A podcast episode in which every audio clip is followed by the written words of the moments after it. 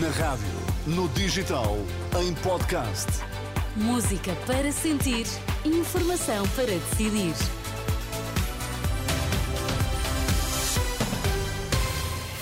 Vai conhecer os títulos em destaque nesta edição das 10. Boa noite. Boa noite. Nesta edição, o sentimento de vergonha do Patriarca de Lisboa pelos dois anos de guerra na Ucrânia e o alerta que sai do encerramento do Correntes descritas na Póvoa de Varzim.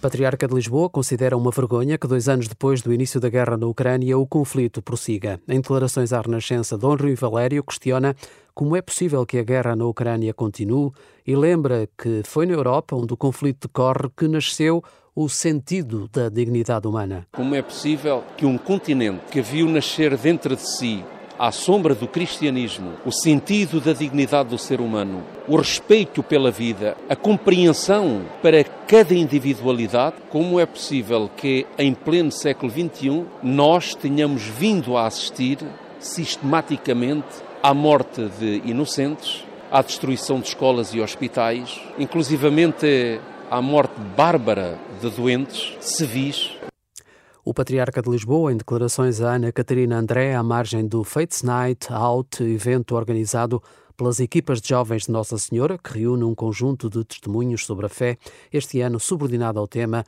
É na Esperança que somos salvos. Os países do G7 pedem que o governo russo esclareça totalmente as circunstâncias da morte do líder da oposição, Alexei Navalny, que morreu na prisão na semana passada em circunstâncias pouco claras. Os mais industrializados prestaram também homenagem à coragem do opositor de Vladimir Putin. Correntes escritas encerram com alerta sobre ameaças à liberdade e democracia.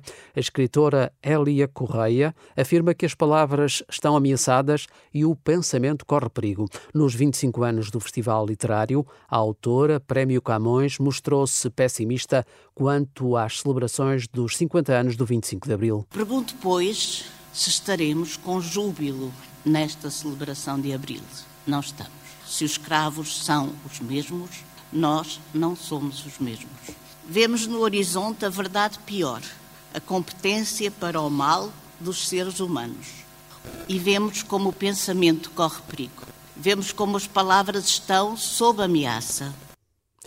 A escritora Hélia Correia, Prémio Camões no Festival Correntes de Escritas, que hoje termina na Póvoa de Varzim e onde, no próximo ano, irá abrir o novo espaço Memória dedicado ao escritor Luís Sepúlveda. O novo secretário-geral da CGTP apela à unidade e diz que é preciso responsabilizar aqueles que reverteram as dificuldades, que não reverteram as dificuldades dos trabalhadores.